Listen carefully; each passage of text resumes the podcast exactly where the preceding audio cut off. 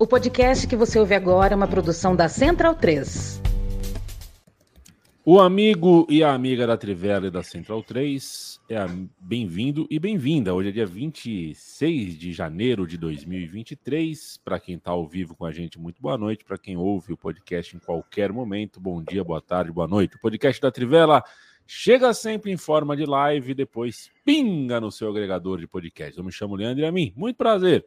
Ao meu lado, Bruno Bonsante de marrom, Leandro Stein de verde Felipe Lobo de azul, eu de vermelho. A gente, de fato, hoje acertou. Não é marrom, Bruno Bonsante? é mais vermelho, cara... né?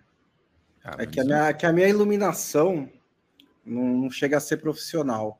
Ah, caiu a qualidade da iluminação, Bolsa? Não, caiu a qualidade da energia elétrica na minha casa. Não tem mais um ah. interruptor que está funcionando direito. Preciso dar um jeito nisso, né? Eu tenho um abajur que eu ligo para ah, entendi. Aqui tá não é exatamente Martin Scorsese iluminação, mas. Entendi. Pensei que, você tinha, pensei que você tinha vendido as lâmpadas para comprar sua cadeira gamer. ganha numa. Sei se seria uma, uma é estratégia tem... muito responsável, né? Tem uma nova decoração que é a sombra da cadeira gamer, né? Que é o lugar do ventilador mundial. Agora é a sombra da cadeira um... de decoração. Fazer um nós, vamos abrir, né? nós, nós, vamos pedir para os ouvintes para fazerem hum é, um, contribuições para a gente melhorar a, a, o, o cenário, cenário, do Bonsa. É. Melhorar é o microfone, a gente vai pegar um microfone é. novo para o Bonsa, vai ficar. É que assim, tem um problema logístico também, né? Porque a minha, minha mesa fica bem na frente da porta, então não tem muito espaço para botar nada atrás. Mas vamos ver, talvez é. para fazer alguma coisa.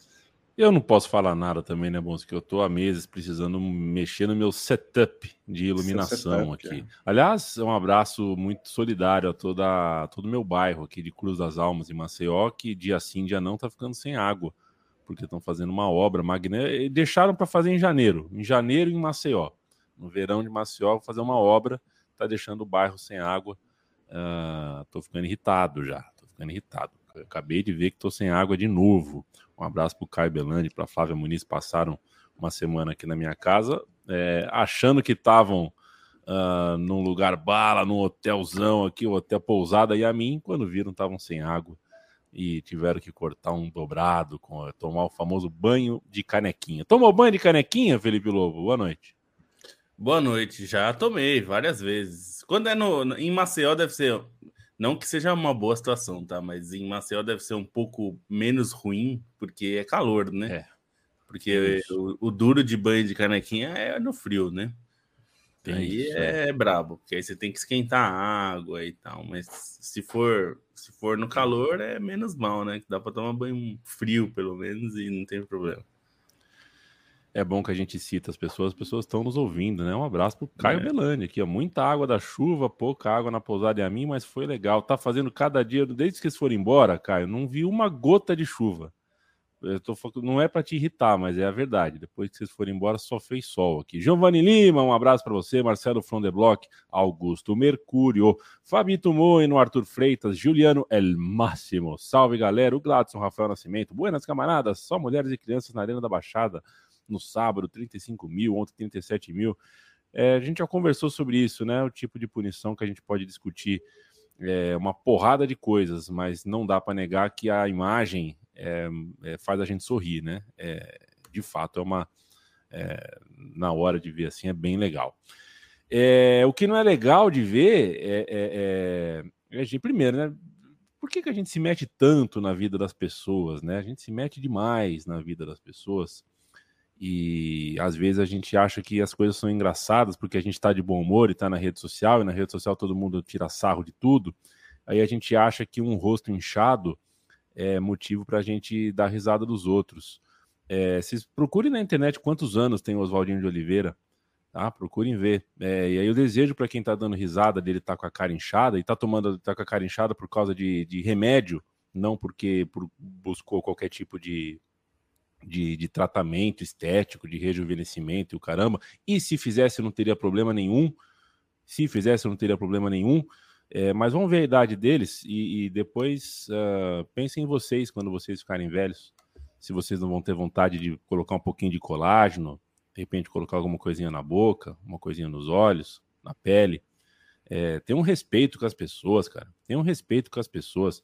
E mais do que o respeito das redes sociais, né? Veículo jornalístico é, é, insinuando que é tratamento, tratamento estético, quando não é.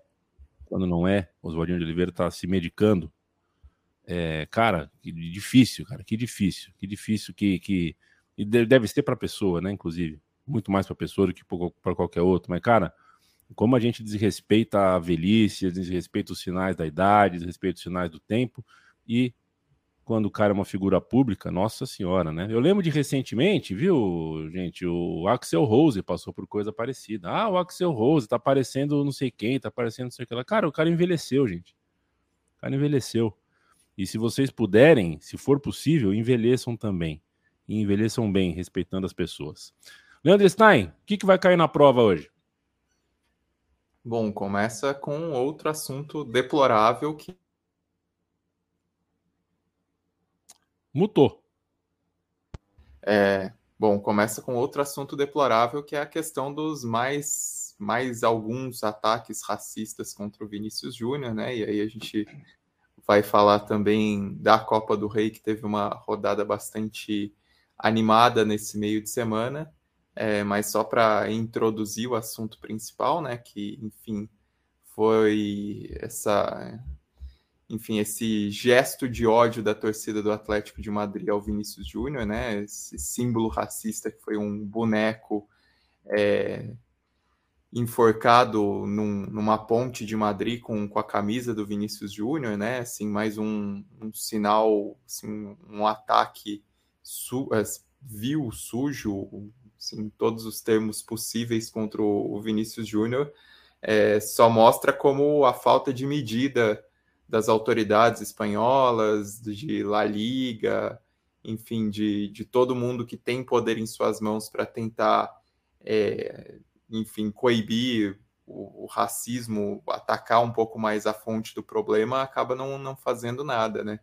Sim, Vinícius Júnior tem sido vítima sistematicamente de ataques racistas, ficou muito claro é, no que foi aquele jogo do primeiro turno contra o Atlético de Madrid, né? Primeiro pelas afirmações na imprensa, depois pelo, pelo, por tudo que aconteceu no, no Metropolitano, né? Assim, por tudo de deplorável que aconteceu no Metropolitano. E, enfim, a, a falta de punição criminal aos responsáveis e mesmo esportiva, né, dizendo que, enfim, não foi algo provocado pelo clima do, do jogo, dá essa sensação de impunidade, reafirmado depois no, no jogo mais recente contra o Valladolid, em que o Vinícius Júnior cobrou a Liga e o Tebas, em vez de, enfim, pensar no que não anda fazendo, ele resolveu passar o problema para o próprio Vinícius Júnior, como se ele fosse o problema, né? Como se ele é, fosse quem estivesse atacando a integridade do futebol espanhol, entre muitas aspas, essa afirmação. E dessa vez, mais uma vez, mais palco para racista e, assim, falta de ação das autoridades, né? Por mais que a Liga tenha condenado, por mais que, que enfim, várias autoridades tenham se posicionado contra esse gesto em relação ao Vinícius Júnior é essa falta de ação que, que acaba originando isso. É, vamos ver como é que vai ser o desdobramento, né? Porque é algo que precisa sim ter uma resposta criminal, precisa sim ter uma ação das autoridades, além das, é, dos responsáveis pela organização das competições, né? Da Federação Espanhola, que também não faz grande coisa, é, fica se preocupando mais em vender competição para a Arábia Saudita, também de La Liga, que enfim, prefere mais acusar a Premier League de qualquer coisa do que pensar nos seus problemas. E em campo, ao menos, a gente viu uma grande resposta do Vinícius Júnior e também do Rodrigo, uma vitória por 3 a 1 grandiosa do, do Real Madrid, né? E a, a comemoração do Vinícius Júnior também acho que diz muito, né? Porque ele, enfim, não entendi o que ele falou, mas claramente ele falou muita coisa na comemoração, fez gestos de explosão, né? De enfim, de, desse descarrego de sentimento. Foi, inclusive, uma acolhida da torcida do Real Madrid a ele no Bernabéu com aplausos é, antes que o jogo começasse, enfim, com esse reconhecimento todo.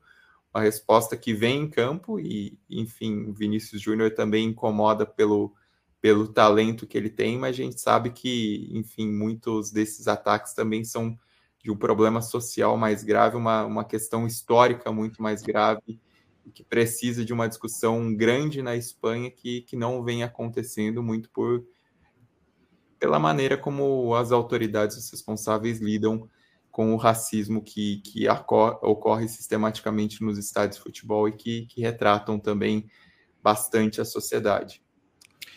É, a, a, reação do Tebas é uma das coisas mais, mais é, ridículas mesmo, né? Porque o que ele deveria ter feito é dizer: ok, vamos, vamos montar uma força-tarefa, vamos chamar os especialistas, vamos discutir o que, que a gente pode fazer, vamos começar, vamos armar um protocolo de contra, contra racismo que está crescendo, vamos fazer alguma coisa. O que ele respondeu foi, é, como disse o Stein, né, mais, colocar nas costas do Vinícius. É, do lado das autoridades, tem duas vias que têm que ser tomadas, né? As autoridades criminais têm que ir atrás disso, que foi uma clara ameaça ao Vinícius Júnior, né? Além das injúrias raciais. É, e o Atlético de Madrid tem que ir atrás e caçar esses caras e impedir eles de entrar no estádio. Isso são, são as, as, as, as, as medidas práticas que têm que ser tomadas depois, não só desse caso de racismo, mas da, da onda de casos de racismo. Agora, a, a a frequência e a, e o, o, a, a, potência do ódio dessas manifestações da torcida do Atlético de Madrid contra o Vinícius Júnior me deixa um pouco intrigado. Eu não, eu, eu fico, eu, eu, eu, eu, não tenho uma resposta, na verdade, mas eu fico tentando entender o que, que no Vinícius Júnior inspira tanto, tanto ódio nessa galera. É, um ódio que a gente viu também aqui no Brasil, né, quando ele estava surgindo nas redes sociais e tudo mais, mas eu também redes sociais é um, um lixo, mas é, porque o Vinícius não é o primeiro jogador negro a jogar no Real Madrid, ele não é o primeiro jogador brasileiro negro a jogar no Real Madrid, ele não é o primeiro jogador bom brasileiro e negro a jogar no Real Madrid, não é o primeiro jogador bom brasileiro e negro com essas características a jogar no Real Madrid, mas tem alguma coisa que inspira. E eu fico pensando, às vezes é porque simplesmente pegaram ele para Cristo, às vezes é porque ele é combativo, ele responde e ele tem que responder, e ele está certíssimo em adotar uma postura muito forte em relação a isso. Às vezes simplesmente não tem motivo, que talvez seja a resposta mais certa, porque se você for realmente é, começar a destrinchar discurso de ódio, preconceito, discriminação, nunca tem um motivo. É só uma gigantesca estupidez, uma gigantesca ignorância dessa galera que acha que é torcedor de futebol fazendo essas coisas. Acho que tem um.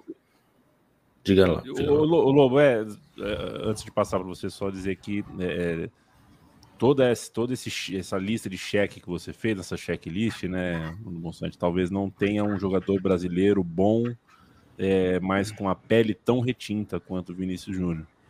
É, é, essa é a minha hipótese, né? É, o, fenotipo mesmo, não sei se a palavra é essa, né? O nariz, a boca, o tom da pele, mas o Felipe Lobacina na trivela. Vinícius Júnior é alvo de ódio mais uma vez, dois pontos. Um boneco com sua camisa foi pendurado simulando enforcamento. A gente está falando então é, de racismo junto de ameaça de morte, de fato. É, então, eu acho que tem. Eu concordo totalmente com o que o Stein falou. Existe uma. Um, a gente viveu muito isso no Brasil, politicamente, nos últimos anos, que era a onda de notas de repúdio, né? É, isso a Espanha tem feito muito, mas para trabalhar para impedir o racismo ou para combater quem faz, né, quem pratica o racismo, tem sido muito pouco. Vamos lembrar que o Ministério Público Espanhol, é, provocado por, por uma denúncia em relação àqueles cânticos da torcida do Atlético de Madrid no jogo do primeiro turno, considerou que não havia fato é, suficiente para abrir uma, uma, um inquérito contra essas pessoas. É, então, o Ministério Público Espanhol disse que estava ok chamar o Vinícius Júnior de macaco. É isso que se passou. E, e aí, a, o, a consequência de você dizer que é ok dizer que o Vinícius Júnior é macaco em público e, e em grupo é que agora eles podem dar um passo a mais. E esse passo a mais é simular o um enforcamento, a morte, o assassinato do Vinícius Júnior. Esse é o ponto. E aí a questão é assim: quem vai preso por causa disso daí? Porque isso daí é crime, é crime de ódio, é, é muito evidente. É racismo, é crime de ódio, isso deveria dar cadeia. mas nada acontece. Então, quando o Vinícius Júnior. E eu, o, o, que o Bonsa falou do, da resposta do Tebas, eu acho que é, é, o, é o símbolo disso, né? É, quando o Vinícius reclama de falta de ação e o Tebas, em vez de é, refletir ou dizer que vamos agir, em... não, ele, ele culpa, fala que o Vinícius não está vendo o que está sendo feito.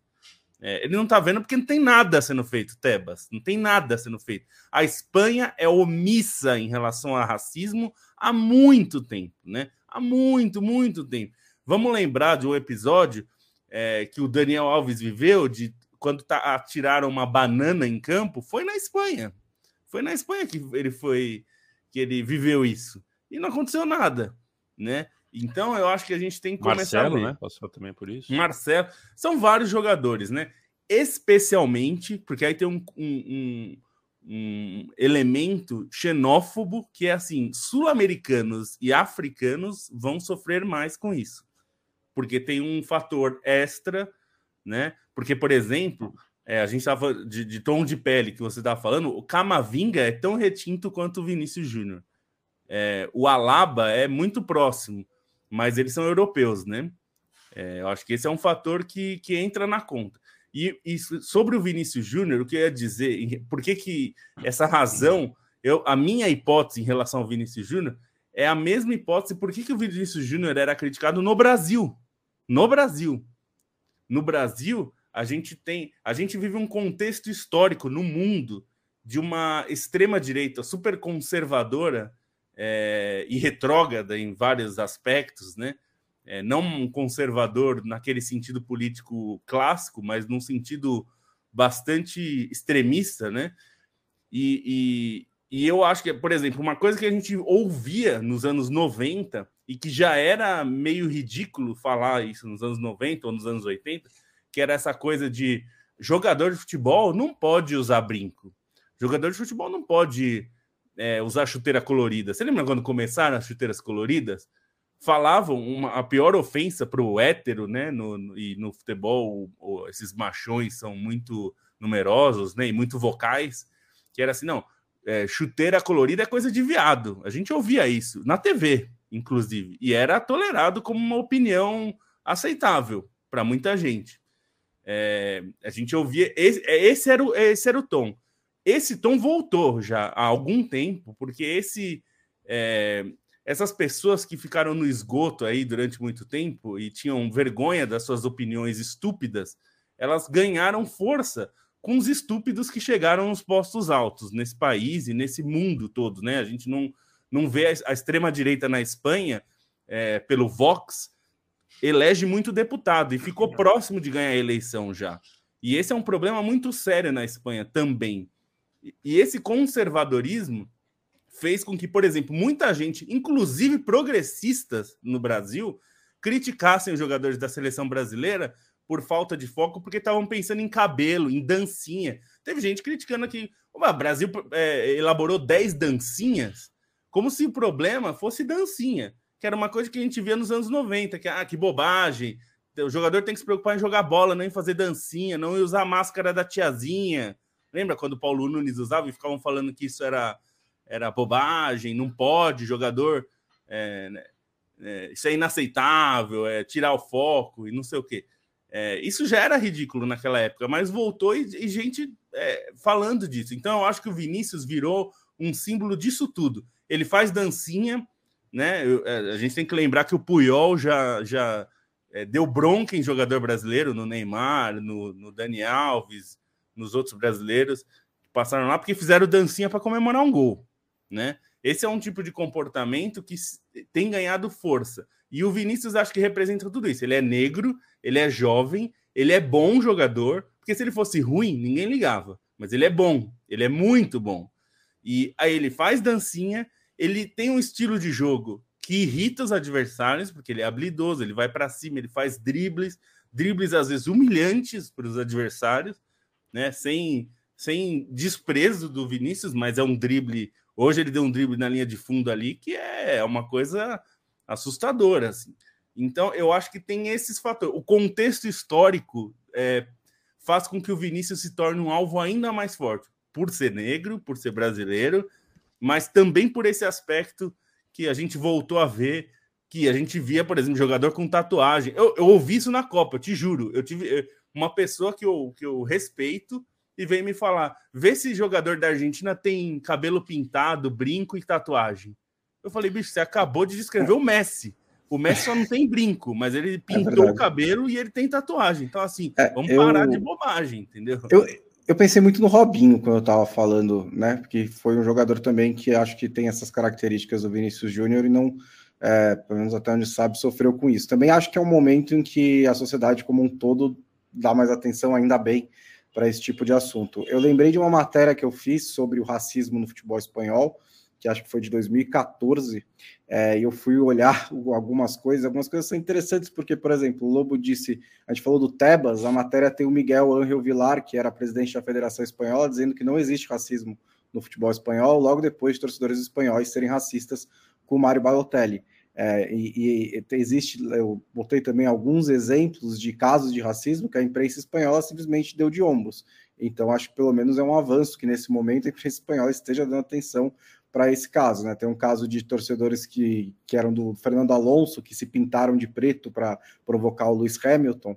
É, teve o caso do Aragonês, né? Que foi muito, muito racista com o Thierry Henry numa conversa com o Reyes, chegou a ser multado, chegou a ser julgado, né? É, mas ele mesmo, mas mesmo na época ele recebeu muito apoio porque como se fosse só uma, uma tática de motivação.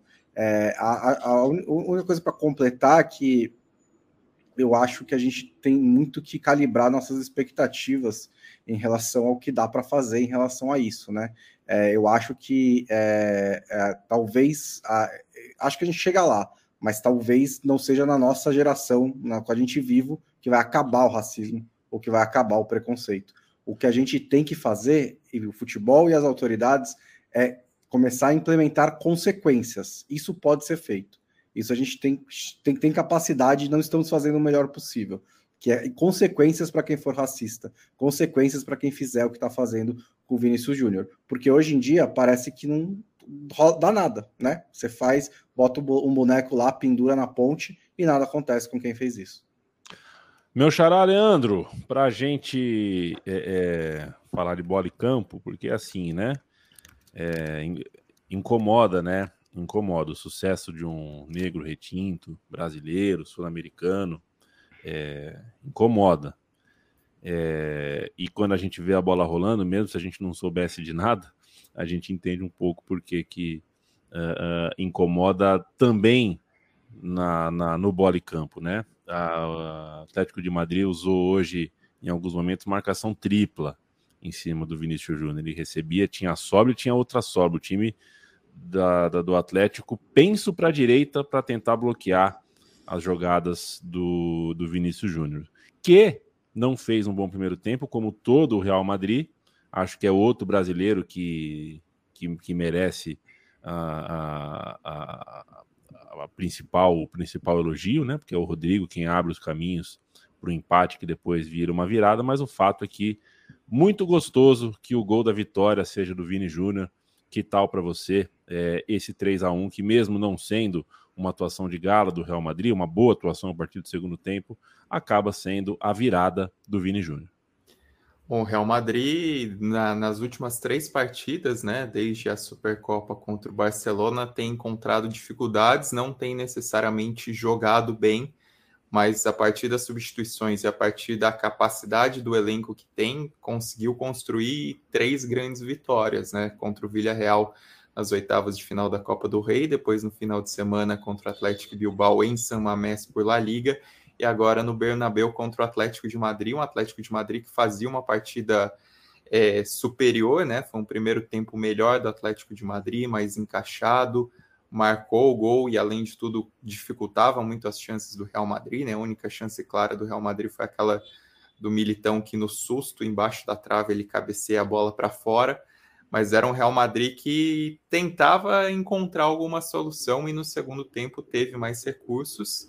É, foi um time mais agressivo, né? um time que espetou um pouco mais seus jogadores para para tentar construir esse resultado. Ainda teve dificuldades com a participação do Courtois, que vem sendo uma constante nessa má fase, também a maneira como o Courtois vem sustentando as chances do Real Madrid e a participação do Rodrigo é genial, né? A maneira como ele consegue passar por três, a maneira como ele finta com muita calma, com muita destreza. E aí, na conclusão do gol, ele dá aquela batida de bico com a canhota, basicamente na única fresta que tinha entre o Oblak a trave. É um gol sensacional. E aí, o Real Madrid, com mais recursos, com mais capacidade, consegue a virada na prorrogação com o Benzema. E o Vinícius Júnior já era, em muitos momentos, né, procurando o jogo, errando muitos lances, mas procurando bastante. E aí, nesse final, ele ainda tinha muito gás, ainda gerou alguns contra-ataques e nos acréscimos, segundo tempo da prorrogação, marca esse gol, aproveita a avenida, aproveita o espaço, bate no canto, é, marca o gol e explode na comemoração como não, não se imaginava outra coisa, né? Ainda mais diante de tudo que aconteceu, você ter esses garotos com esse nível de maturidade também para conseguir, é, enfim, responder diante de tudo isso, né? O Rodrigo também, sim, obviamente, em, em, outra esfera, não com essa esfera criminal do Vinícius, mas teve uma, uma semana até meio problemática pela maneira como ele ficou insatisfeito ao ser substituído contra o Villarreal. Sim, foi notícia por esse motivo extracampo, pela bronca que recebeu do Ancelotti e aí dessa vez saiu do banco e foi muito bem. E o Vinícius com essa resposta diante de tudo que ele deve ter sofrido, diante do que, enfim, o estômago dele revirou vendo essa imagem deplorável do, do boneco enforcado. Dar essa resposta é muito importante para um Real Madrid que pode estar desacertado, pode estar com problemas, mas é uma equipe muito capaz, graças aos talentos que tem e graças a jogadores prontos a responder, como o Rodrigo Vinícius só para também fazer um girão pelos outros jogos da Copa do Rei. Nessa quinta, o Atlético Bilbao conseguiu a quarta semifinal consecutiva ao derrotar o Valência por 3 a 1 no Mestalla, uma partidaça, principalmente do Iñaki Williams, né, com duas assistências muito inteligentes, um Atlético Bilbao que conseguiu sufocar o conseguiu sufocar o Valência, fez uma partida muito boa, muito madura, um gol bonito também do Muniain, Nico Williams também contribuiu com gol.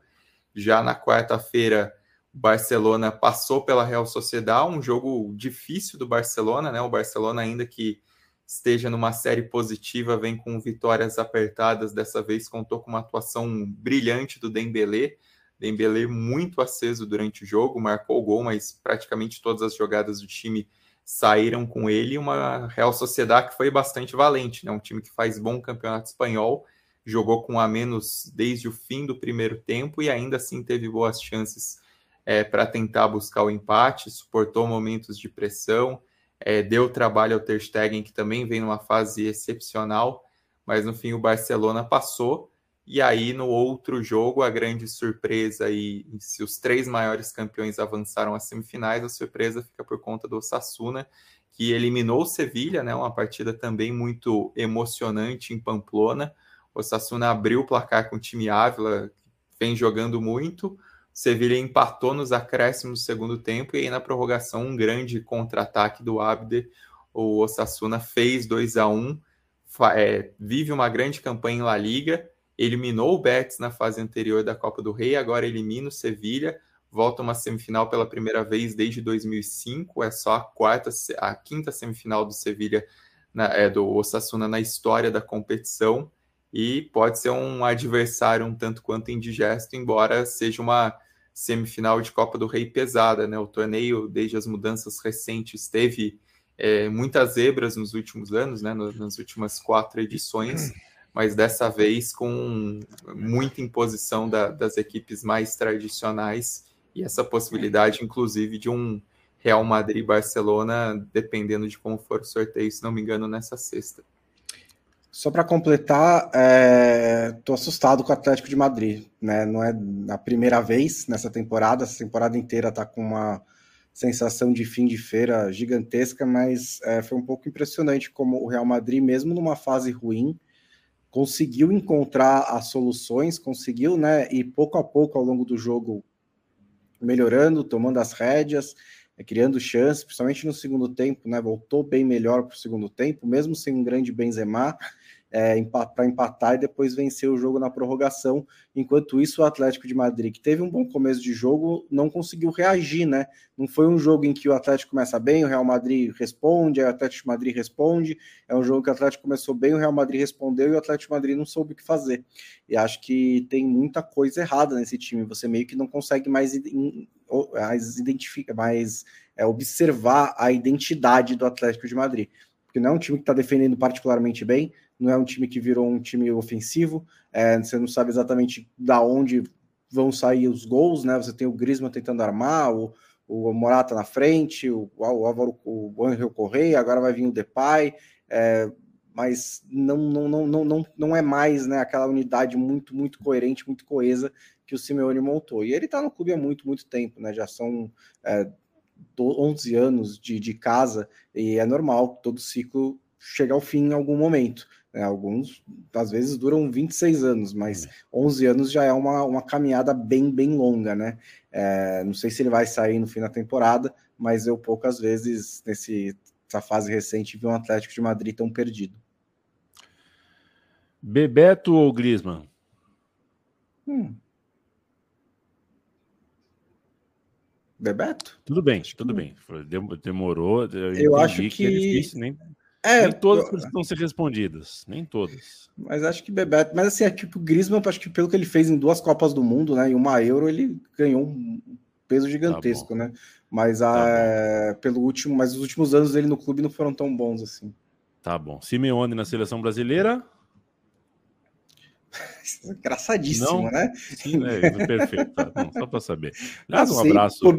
Eu, eu, sou, eu, eu sou, sou, um torcedor de vez em quando da seleção brasileira, então o que for é. mais engraçado, eu tô afim. É, tá bom. Um abraço pro, pro, pro a seleção polonesa, né? A seleção polonesa, ela já, é um projeto de longo prazo para se tornar a seleção mais chata do mundo. e ela contratou o técnico certo para isso, né? Contratou mesmo. É impressionante. O cara, o cara conseguiu não empolgar em seis anos com a seleção portuguesa e agora vai para a Polônia. Vamos ver. Mas pelo é, menos lá está no dar. ambiente adequado, né, Amin? Porque é um time. Porque o problema dele é que os jogadores de Portugal eram muito bons. Agora ele vai para um é. time que tem menos jogadores é, nesse eu esqueci nível. o nome dele, Lô, por isso que eu não citei. Qual é Fernando, Santos. Fernando Santos. Fernando Santos. Fernando Santos. Porque agora ele só vai. Ele, Coitado só do Lewandowski, né? Que vai ficar um hum. pouco é, isolado. Não é o nome mais memorável da história, né? É, é então. E, mas é assim, o, o, o Fernando Santos, para ser sincero, é, eu acho que para fazer o que os técnicos da Polônia fazem, ele faz melhor. É, é. Não quer dizer, vai ser o time mais chato, vai continuar sendo um dos piores times para se assistir mas pelo menos ele pode ser mais competitivo do que esses técnicos poloneses. É, não só poloneses, né? O Paulo Souza também. É, ele é melhor um que o Paulo Souza, né? Ficando ele é melhor que o Paulo Bom, Souza. Eu vou falar uma coisa para vocês que estão nos ouvindo aqui. Antes de começar o programa, a gente entra aqui, né? Faltando 10 minutos, 5 minutos para começar. Eu falei para eles: ó, tô assistindo a Bolívia do Pablo Escobar. A Bolívia Cuidado. estacionou o ônibus. O Uruguai não consegue. o Uruguai não consegue fazer o gol de jeito nenhum. Tô gostando dessa retranca da Bolívia, tá divertido de ver. Tá 1 a 0 para a Bolívia. Acabou 4 a 1 para o Uruguai. Desde que a gente começou o podcast da Trivela, o Uruguai fez quatro gols na Bolívia, acabou 4 a 1 fora o baile. Não deu para a retranquinha do Pablo Escobar. Que bom que eu não falei isso no ar, porque eu indicaria as pessoas para apostar na vitória da Bolívia na KTO. Não fiz isso. Mas na KTO você tem muitas outras apostas para fazer, sempre com responsabilidade, sempre apostando só aquilo que você pode eventualmente perder. E em KTO.com, você, se é marinheiro de primeira viagem, faça o seu primeiro depósito com o cupom Trivela. Assim, 20% do que você apostar volta para você. 20% do seu primeiro depósito é free bet. É, você tem a balandrinha, você tem diversos esportes, você tem muitos modelos de aposta, muitos modelos de mercado. Inclusive tinha o gol do Vini. Aliás, eu apaguei hoje, viu, gente? Eu achei que eu pisei na bola. É, você sabe que eu, que eu falo da KTO no, no, nas redes sociais, né? Eu, eu acabei falando lá, gol do, dei, dei a cotação dos gols do Vini Júnior, né? É, no fim das contas, se alguém foi na minha, acertou, porque ele fez o último gol, né? Se alguém apostou no último gol do Vini Júnior, mas achei que Mas eu, eu acho que não vale prorrogação. Ah, perfeito. Então, de toda forma, perderia. Mas É, peço desculpas se alguém se alguém viu, porque né, tem uh, tema do racismo, tema de racismo, um tema muito sério para a gente uh, colocar como, como bet, né? Achei que eu pisei na bola, paguei uns minutos depois. Mas aqui a gente tem as dicas boas, infalíveis e indefectíveis de Bruno Bonsante e Felipe Lobo. Eu começo com você, Felipe Lobo Batista. Quais são as boas desse final de semana para quem quer ganhar um din-din na KTO? Vamos lá, então. Eu vou fazer uma versão é, bastante italiana. É, então, para a rodada do Campeonato Italiano, nós vamos ter é, Napoli-Roma, esse jogo é, mais, é, é, um talvez o jogo mais esperado aí da rodada pela, pelo interesse dos times. Napoli-Roma, que vai ser no domingo. É, aqui a minha aposta é acima de dois gols e meio, porque são times interessantes ali. O Dybala tá jogando muito na, na Roma, o Napoli é o melhor time do campeonato, não por acaso líder. E acima de dois e meio gols está pagando 1,92, que é uma ótima cotação. É... O outro jogo que também é interessante, também é no domingo, é Lazio e Fiorentina. A Lazio tem mostrado muito futebol, meteu 4 a 0 no Milan é um time. O, o Sarri dá muita consistência ao time, né? Às vezes isso é. é alguns torcedores, como no Chelsea, é, não gostavam muito, porque é um pouco pragmático, assim como todo técnico que tem um estilo é, similar ou mais ou menos parecido com o do Sarri. E, e, aí eu incluo, por exemplo, o próprio Guardiola ou o Bielsa, são treinadores que bebem de fontes similares. É, eles são pragmáticos, então o estilo do time é, vai ser o mesmo com o time ganhando ou com o time perdendo. Então, quando as coisas não estão dando certo, a, a, se culpa muito isso.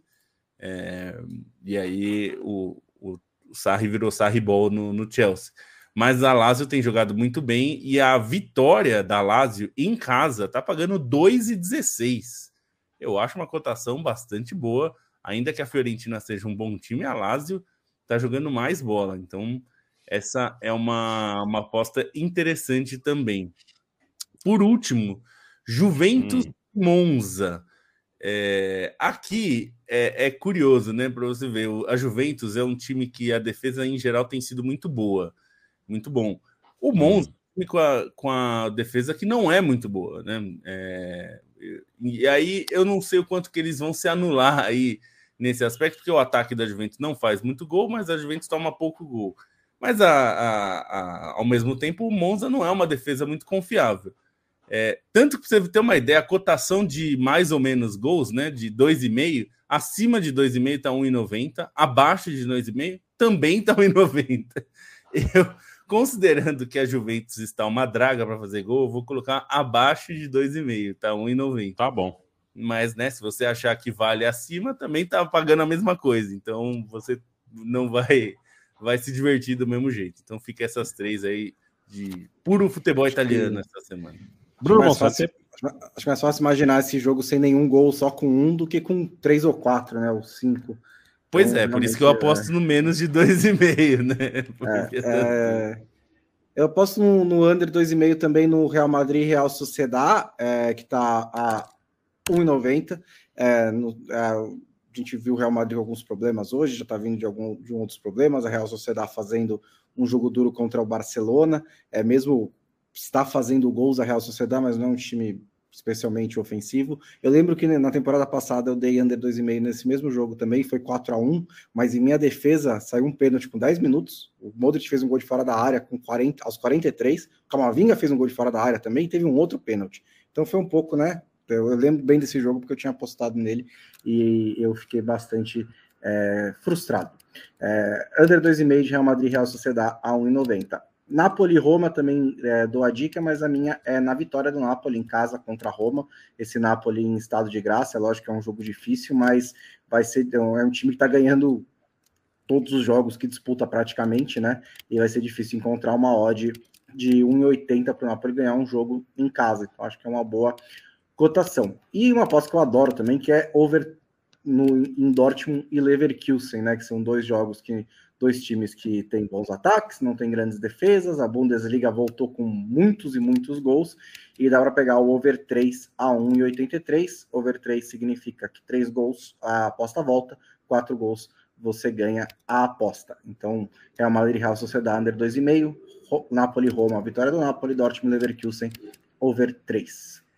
Dortmund é o time é. do mundo que mais tem placar de pelada, né? Impressionante. É. KTO.com, KTO.com. Se você vai participar deste mundo das apostas, ou faça na KTO.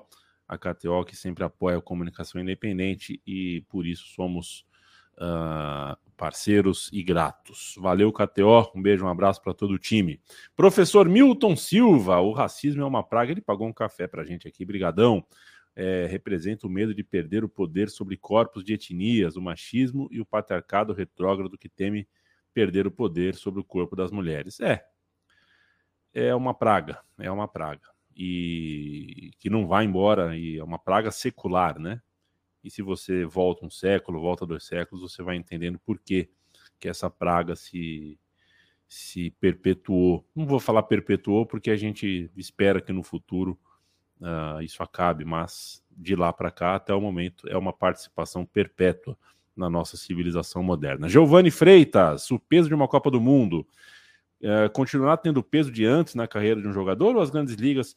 Cara, eu acho o seguinte: quem responde isso são os jogadores. É, você vendo a emoção dos jogadores da Argentina sendo campeões, acho que está respondido. Né? Não, não, adianta a gente falar que a Copa do Mundo hoje tem menos peso, porque as ligas são mais vistas. Cara, a emoção que esses caras sentem jogando uma Copa do Mundo, acho que responde, não é a gente. Uh, Essa é uma conversa velha, hein, a mim, tá? Faz muitos é. anos, desde que eu entrei na Trivela em 2009, tem gente que acredita que a Copa do Mundo. É, pois é. Que a Copa do Mundo não vai ditar mais nada, o que vai importar é a Champions eu acho que são coisas muito diferentes. É, não eu, é... acho que, é, é, eu acho que são coisas diferentes. Eu acho que para a importância eu concordo. É que existe uma avaliação técnica, digamos assim, que no passado a Copa do Mundo era quando os melhores jogadores do mundo se encontravam, né? Porque você tinha eles mais espalhados ao longo do ao redor do mundo, jogando suas ligas locais. Hoje em dia você tem esses duelos frequentemente na Champions League. Então, assim, se você ganha cinco, seis Champions Leagues, como fez o Messi, como fez o Cristiano Ronaldo, e só uma Copa do Mundo, é, você pode fazer uma equivalência ali em questão de dificuldade de feito, dificuldade de conquista. Sim. Importância está muito claro que a Copa do Mundo ainda é tão importante quanto sempre foi. E tem o aspecto que a gente ressaltou, né, Yamin? Porque se é. na, nos anos 70 era o, a seleção é, do, dos jogadores que atuavam no Brasil, que representava o Brasil, Hoje, a, represent... É, hoje é, é, a seleção é os jogadores que a gente não pode ter jogando no Brasil, jogando pelo Brasil. É a única chance hoje de um brasileiro torcer pelo Vini Júnior, é, que não, não, não, ele não vai jogar pelo seu time, é, e provavelmente não vai jogar até o fim da carreira, ou se jogar vai ser só quando tiver lá para acabar a carreira, é, é torcer pela seleção.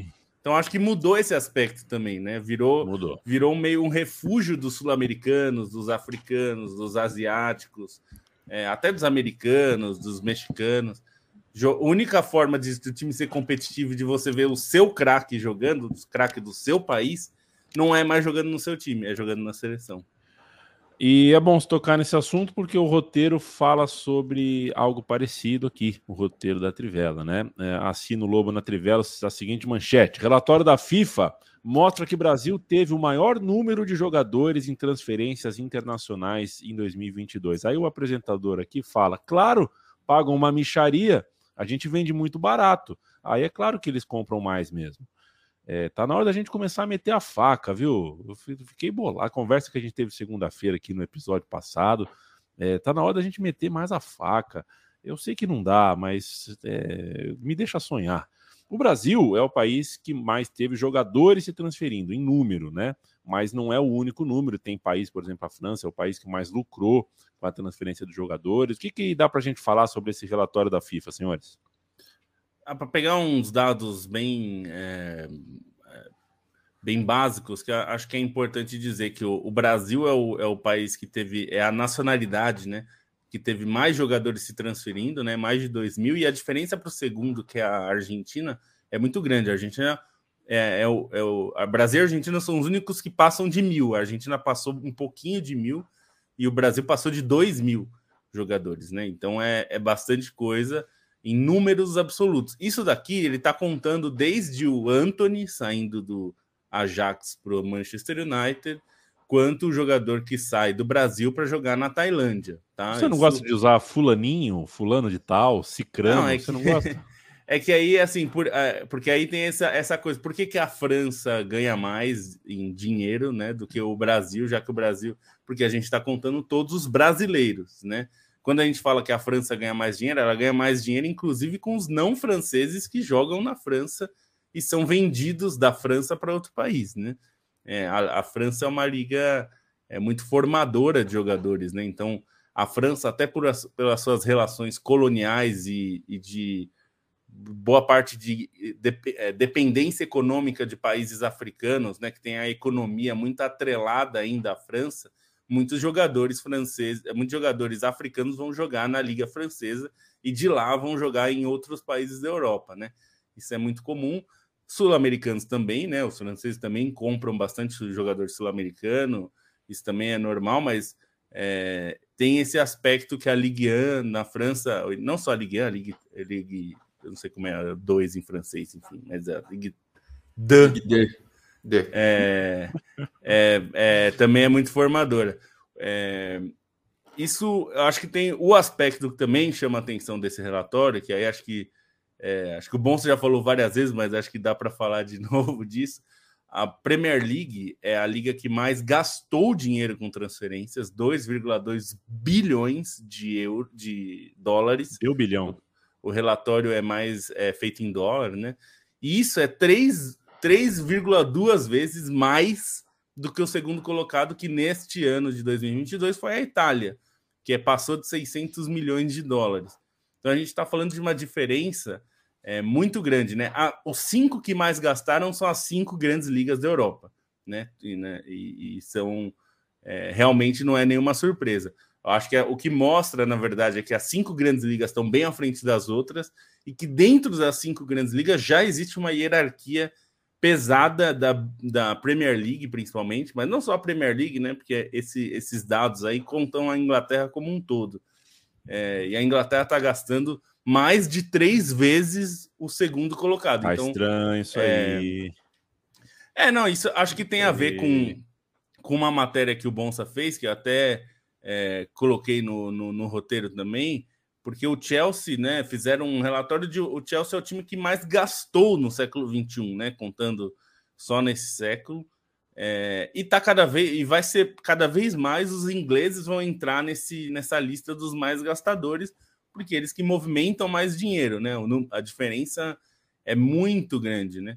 Então, acho que de tudo isso daí, desse relatório da FIFA que é bem interessante, acho que mostra um aspecto que eu acho importante, que eu achei e eu ressaltei bastante na Copa, que assim, a principal diferença eu, da Europa para a América do Sul não é centro de treinamento, não é o, o, o Clairefontaine é muito bom, mas não é isso que está fazendo a diferença é, para os europeus, não é, é, categorias de base deles são revolucionárias, as nossas são uma porcaria. É, tem time no Brasil que tem CTs e, e, fisioterapia, medicina esportiva e tudo isso de ponta, do mais alto nível. O que tem diferença para a Europa principal é uma questão econômica primeiro que as economias são mais fortes, mas a, é, as ligas são mais ricas, né? E, e, tem uma questão de câmbio, né, que se tornou é, impeditiva, né? Assim, se ter um câmbio, um euro que custa cinco reais, né, na comparação, é uma, é uma coisa que faz muita diferença. Então, para isso que você está falando, Yamin, da gente cobrar mais caro, é, a gente cobrava mais caro. Quando nossa economia, até o início dos anos 2000, a, nossa, a, a economia brasileira estava mais próxima é, do, dos europeus, e isso fez com que vários clubes brasileiros tivessem condição é. de manter times, por exemplo, Luizão, Edilson, que eram jogadores que foram para a Copa como jogadores do Brasil, né, jogando no Brasil. Provavelmente, se esses jogadores estivessem jogando nos anos 2010 em diante, eles teriam, estariam jogando fora do Brasil naquele momento, né? Assim, porque não teria como manter esse nível de jogador como foi mantido no final dos anos 90, né? Uma outra observação de mercado, viu, Bonsa, é que é o hum. seguinte: é, eu sou a favor de que a gente discuta se são cinco estrangeiros, porque se na Europa o, time pode ter 20 jogadores de 20 países diferentes, é, a gente pode dar o nosso jeito aqui também. O que não dá é para o São Paulo Futebol Clube contratar oito estrangeiros e tentar é. mudar a regra depois. É, aí, fica, aí é casuísmo. É, realmente fica difícil. É assim, né? Assim, não é que é totalmente liberado também, né? Você tem uma. Você tem regras né, nos países da Europa e tem a discussão do, do, do quanto você está ocupando, né? Espaço de revelações locais com se você mesmo com essa cobertura que já existe para estrangeiro, né? O Mancini reclama disso muito nos clubes italianos. Os clubes italianos não dão espaço para revelações italianas. A Inglaterra, por muito tempo, também começou a discutir como fazer para as revelações inglesas terem mais espaço, é uma discussão que tem que encontrar né, um certo equilíbrio.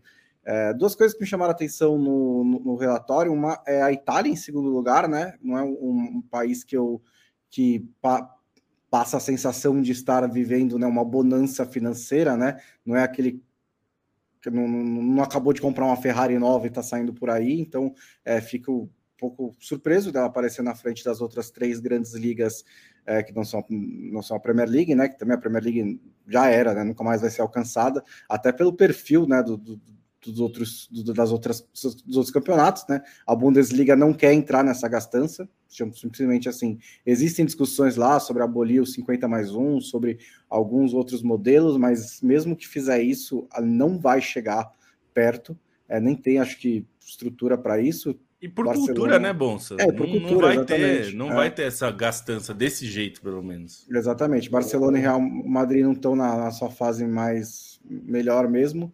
É, e aí a França é tudo muito impulsionado pelo Paris Saint-Germain. E um outro ponto que eu achei interessante é, é, o valor total de transferências do futebol feminino. Você sabe quanto é, Leandro e a mim? Não total. sei. Você quer dar um chute só para a gente ter uma noção do, da, do, do quanto é absurdo? Movimentado Quanto? na Europa, o total movimentado na Europa. No, no mundo, em no dólares. Mundo. 35 milhões. 3,3 milhões de dólares. É, isso, muito, muito barato. Isso já é uma, um aumento absurdo. Isso já é um aumento, assim, já é um aumento que está escalonando, né? Era um, foi para dois, era um em 2021, né? É, um, em 2020, um, aí foi para dois e agora está em três.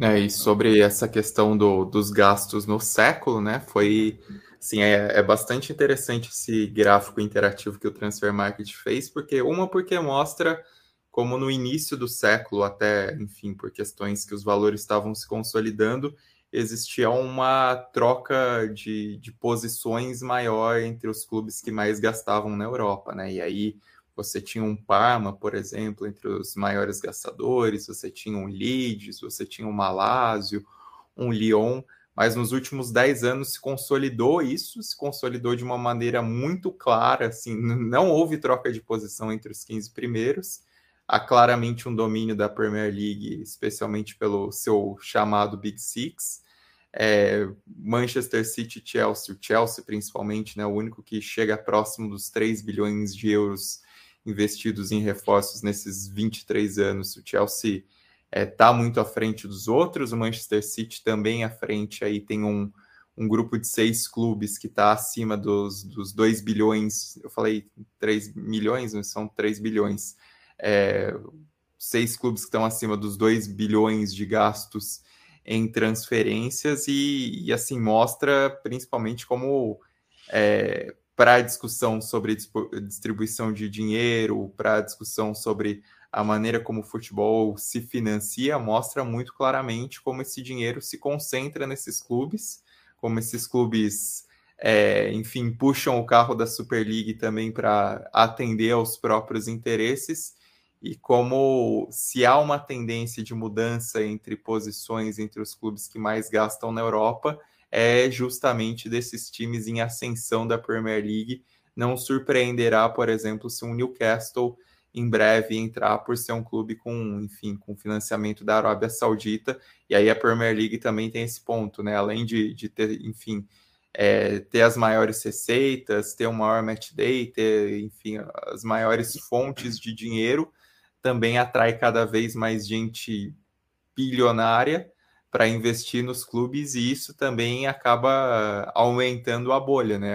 Acaba sustentando isso como quando uma Arábia Saudita chega da, da maneira como chegou, como o Todd Boyle chega da maneira como chegou, enfim, como outros ricaços de diferentes cantos do mundo chegam para sustentar esse negócio, né? Mesma, mesma o, provar, assim, o estudado é, investimento do Qatar na Premier League também mostra como existe essa, essa concentração. E um dado bastante interessante também que semana passada, na, na contratação do, do Madué, que acabei levantando, o Chelsea, ele, enfim, gastou nessa janela de transferências 460 milhões no total, né? Considerando o verão e o inverno, inverno com 178 milhões de euros. E aí o Chelsea representa 43% dos gastos dos clubes da Premier League nesta janela de inverno. E nesta janela de inverno, o Chelsea, tudo que o Chelsea gastou, esses 178 milhões de euros, representa o total de gastos de ligas juntas do campeonato alemão, do campeonato espanhol, do campeonato russo, do campeonato português, do campeonato holandês, do campeonato francês, do campeonato belga, segunda divisão inglesa, do campeonato dinamarquês, do campeonato italiano e do campeonato turco. Você somando todos os gastos de todos os clubes dessas competições, você chega ao tanto que o Chelsea gastou nessa janela de transferências só para, enfim, demonstrar como existe um desequilíbrio gritante. O que o Chelsea faz é insano, mesmo para o que se já existia para padrões de, de Roman Abramovich. E o Chelsea é. tá doidaço da cabeça, né? Tá é. Completamente descontrolado. É, e só para corrigir a minha. A matéria é do Stein, não é do Bons. Não sei porque eu falei que era a matéria do, do Bons. E aí, du, duas coisinhas aqui. O Paulo perguntou se a Premier League aument, o aument, aumentou de poderio financeiro por conta dos investidores americanos, fazendo ela ser a liga de futebol deles. Não. O que fez a Premier League é, estourar de, de receita foi TV é, como em qualquer lugar do mundo, a TV é o principal, é a principal receita dos clubes. A diferença é que é, eles começaram a trabalhar desde que viraram Premier League num esquema de venda de TV que aos poucos foi aumentando e, e é, se tornou TV, muito diferente, né? Das... TV e estádio também, né, Lobo? Porque é, estádio também. Porque coincidiu é, a criação da Premier League com as, as, as, implementações do relatório Taylor, né? Depois de Hillsborough. Então, os clubes foram meio que obrigados a já reformar os seus estádios nos anos 90, é, e aí já uma vez que tinham que adequar as questões de segurança, eles aproveitaram também fizeram outras melhorias. É, não são os mesmos estádios de hoje em dia, né? Mas houve um, um adianto nessa questão, tanto que hoje, por exemplo, o Milan ganha basicamente a mesma coisa de match day do que o Leeds. E isso é um absurdo, porque o Milan tem um estádio muito maior do que o do Leeds, é um clube muito maior do que o Leeds, tem uma torcida muito maior do que o Leeds, e assim, ganha quase a mesma coisa. Então, é, não, não, é, tanto que é, você está vendo agora o próprio Milan, a Internazionale, estão indo atrás de novos estádios, porque o José Meazza não está mais é, comportando. Mas é, é principalmente dinheiro de televisão e também de, de match day.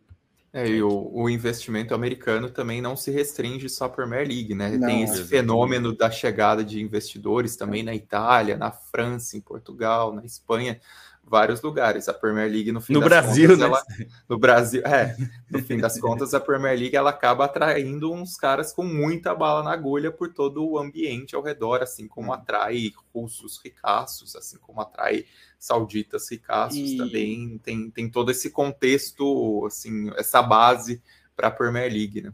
E o perfil dos americanos, de, até o Ted Boyle, o Todd Boyle, é, nunca foi de gastos desenfreados, né? Eles sempre fizeram os, os mesmo é, o Stan Kroenke no Arsenal, os, os Aliás, são acusados do contrário em geral, né? Acusados do contrário, né? É o John Harry no Liverpool e aí você vai descendo, sempre fizeram tipo um, um, modelo mais sustentável, né? Acho que até pela experiência de ligas americanas, todos eles têm também franquias na, na, no, nos esportes americanos, né?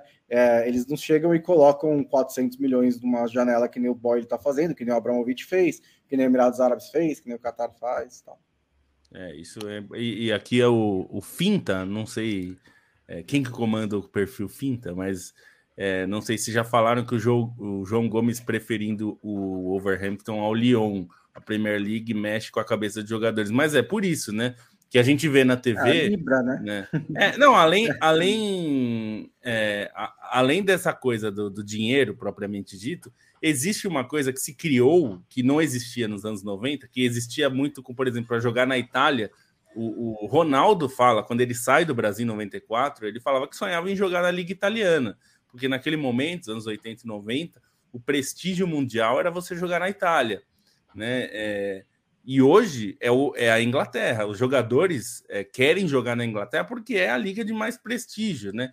Não, eu nem concordo que necessariamente é a melhor liga. Depende muito de vários fatores e tal, mas é, ela é a melhor liga de, de dinheiro. Tem muito mais, tem clubes mais é, mais ricos e tudo mais. Isso, claro, é muito difícil disputar o título.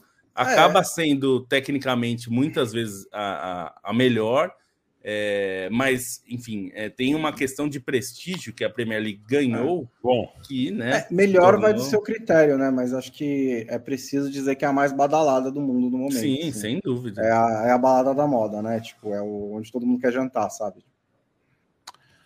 Você não viu a minha Fiorentina, viu, Bruno Bonsante? Contratei, você falou, que, você falou que o, que o Kefren Churran era um craque. Falei. Escreveu cracaço. Aí paguei cracaço. o que eu não tinha, mas trouxe. Cracaço. Então, Kevin Turan, Galhardini e Rafael Veiga. Iconé, bom de bola em si, Iconé. O, é... Qual Coné? I, ah, Iconé, o Iconé, Iconé da é. Fiorentina. É, Nico Gonzalez e Cristiano Ronaldo. Ó, Cristiano Ronaldo. Que Fiorentina maravilhosa. Cara, no 23, você espera o último dia, no fim da janela de trans, o último dia da janela, o Cristiano Ronaldo aceita qualquer coisa. É, vai na minha. Bom, é, vou dizer que ele aceitou qualquer coisa na vida real também, vida né? Mas também. ele levou um baile do Romarinho, então fica aí para sua cara.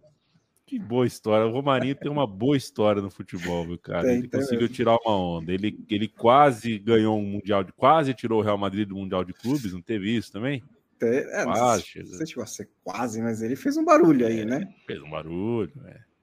Aí agora tá tirando essa ondinha aí. O Romarinho é um dos bons personagens. Não, não lembro da voz, né? Pessoa quase não, não, não, sei nada do que faz da vida, mas com, dentro de campo tem uma boa história. A gente vai embora, senhoras e senhores. Esse foi o podcast uh, uh, Trivela de hoje. Para a pincelada final, Leandro Stein, te deixo tchau. Uh, eu não sei se alguém já fez essa estatística, tenho muita vontade de fazer. Campeões da Copinha, aonde jogar a primeira fase, para ver quais cidades são as campeãs da Copinha. Por exemplo, Palmeiras campeão esse ano é São José do Rio Preto, né? Queria ver quais sedes, qual sede tem mais título da Copinha. É, o fato é que o Palmeiras tem duas e sabe exatamente por que tem duas. É, mudou radicalmente o seu, o seu perfil de uns anos para cá e um time que era marcado, né, tinha um carimbo assim de ter uma base desleixada, hoje é exemplo para o Brasil inteiro sobre como cuidar da categoria de base. Não que o América Mineiro não merecesse a taça tão quanto, foi uma final de altíssimo nível. Beijo, boa noite. Beijo, boa noite. Uma copinha, enfim, valoriza ainda mais esse trabalho do Palmeiras, né? Um trabalho dominante em diferentes categorias na base, é um trabalho com muito zelo é, enfim, no período mais recente, né, um, não só, enfim, questões é, esportivas, mas também socioeducativas dos jogadores. Conheço alguns profissionais do Palmeiras, então existe também um trabalho muito forte por trás e, enfim, coroado com mais um título da Copa São Paulo, né, um, um clima de copinha até comentando internamente com bom ser diferente para para quem está acostumado a ver a final de copinha fora do Pacaembu, é um pouco estranho. É, ainda bem que foi no Canindé, que ainda dá essa, essa cara de, de futebol mais antigo de São Paulo, né? Que é um estádio com cara de estádio, com uma identidade muito própria, bem diferente desses estádios mais novos que, enfim, acho que não é tanto o caso dos estádios de São Paulo, mas muitas vezes esses estádios mais novos você não consegue nem identificar qual é por terem estruturas muito parecidas. E é de se pensar, né, que é o, o gol do Palmeiras, por exemplo, o primeiro que acontece na frente da torcida, se fosse no Pacaembu reformado no projeto, seria na frente de um prédio comercial, né?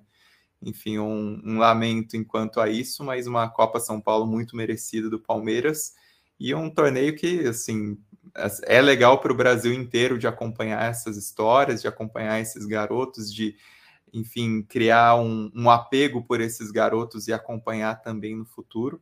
E é um torneio que, principalmente para quem mora em São Paulo, para quem é do interior, para quem tem essa oportunidade de assistir aos jogos, né? Também tem na capital, mas acho que o envolvimento das cidades do interior acaba sendo muito maior, até por ver a oportunidade de ver um clube dos grandes jogando na cidade também é muito legal e uma Copa São Paulo que, que valoriza tudo isso, né? Um torneio, acho que dos torneios mais legais e de uma das, uma das melhores maneiras de iniciar a temporada no Brasil, mesmo que os estaduais se arrastem, a Copinha sempre dá um, um novo gás, um novo gosto e parabéns ao Palmeiras agora com seu segundo título, uma reafirmação também importante para essa história do Palmeiras nas categorias de base. Valeu, gente, até até quinta-feira da semana que vem.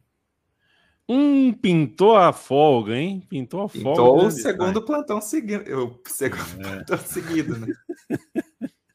Felipe Lobo, quem quer apoiar a Trivela Central 3 faz o quê?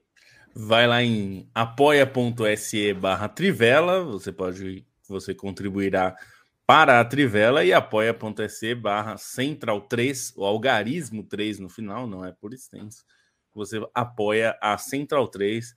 Ajude é, contribuindo aí para que as duas casas continuem firmes e fortes. Um beijo, Bruno Bonsante. Um beijo e até o próximo podcast, que vai ser na segunda-feira, né? Se Deus Confirmado? quiser, se Deus quiser, ele há de querer. Ok, então segunda-feira eu tô aqui para a gente fazer mais um podcast. Tá bom, agradeço a vocês por terem me feito faltar a reunião de condomínio aqui. Eu era para estar na reunião de condomínio, mas eu falei que eu tinha uma gravação. Se você, começar, se, se você quiser começar a marcar o podcast sempre na hora da reunião de condomínio, a gente Perfeito. Ninguém perfeito. merece passar por isso, né? Não, ninguém merece passar por isso. É, e tem um vizinho agora que deu de. Ele comprou oito camas e deu de alugar para Airbnb aqui. Agora. Mas não é, não é que é Airbnb de, de, de, de um casal, é Airbnb. A galera chega, é. chegando. Aí a reunião deve estar tá pegando fogo. É, um, um, abraço a todo o pessoal do condomínio Vinha del Mar em Maceió e um viva para Oswaldinho de Oliveira, uma pessoa muito simpática de se conversar pessoalmente, por sinal. E aquela história, né, Bruno Bonsante? Se você não consegue diferenciar um rosto com um medicamento de um rosto com harmonização facial, isso diz muito sobre a harmonização facial e sobre cuidados estéticos do que a gente está vendo hoje. A gente acha que é saúde, e não é. Sabe o, que eu vou fazer que agora? chama atenção nessa dos que você falou é tipo, por que que eu preciso? Né? É. Por que que você, por que que eu preciso saber diferenciar? Né? Só deixa a pessoa. Assim, Só né? deixa. Sabe o que eu vou fazer agora, Bruno Bonsante? O quê? Pegar eu a vou... Fiorentina e vamos embora. Não, eu vou torcer desavergonhadamente pela portuguesa de esportes, porque é muito legal ver a portuguesa no, no Morumbi e eu torço para o Palmeiras, e o Palmeiras é rival do São Paulo. Era portuguesa também, mas a gente torce. É, e por um motivo muito específico também, Bruno Bonsante. A portuguesa tem que somar os seus pontos, porque é a única forma do Palmeiras enfrentar a portuguesa. né? E eu quero muito ver esse Palmeiras e portuguesa, porque o regulamento do Campeonato Paulista é uma brincadeira de mau gosto. Exatamente. Valeu, gente. Semana que vem a gente está de volta. Trivela.com.br. Visite a nossa cozinha, central3.com.br também. Um beijo. Tchau, tchau.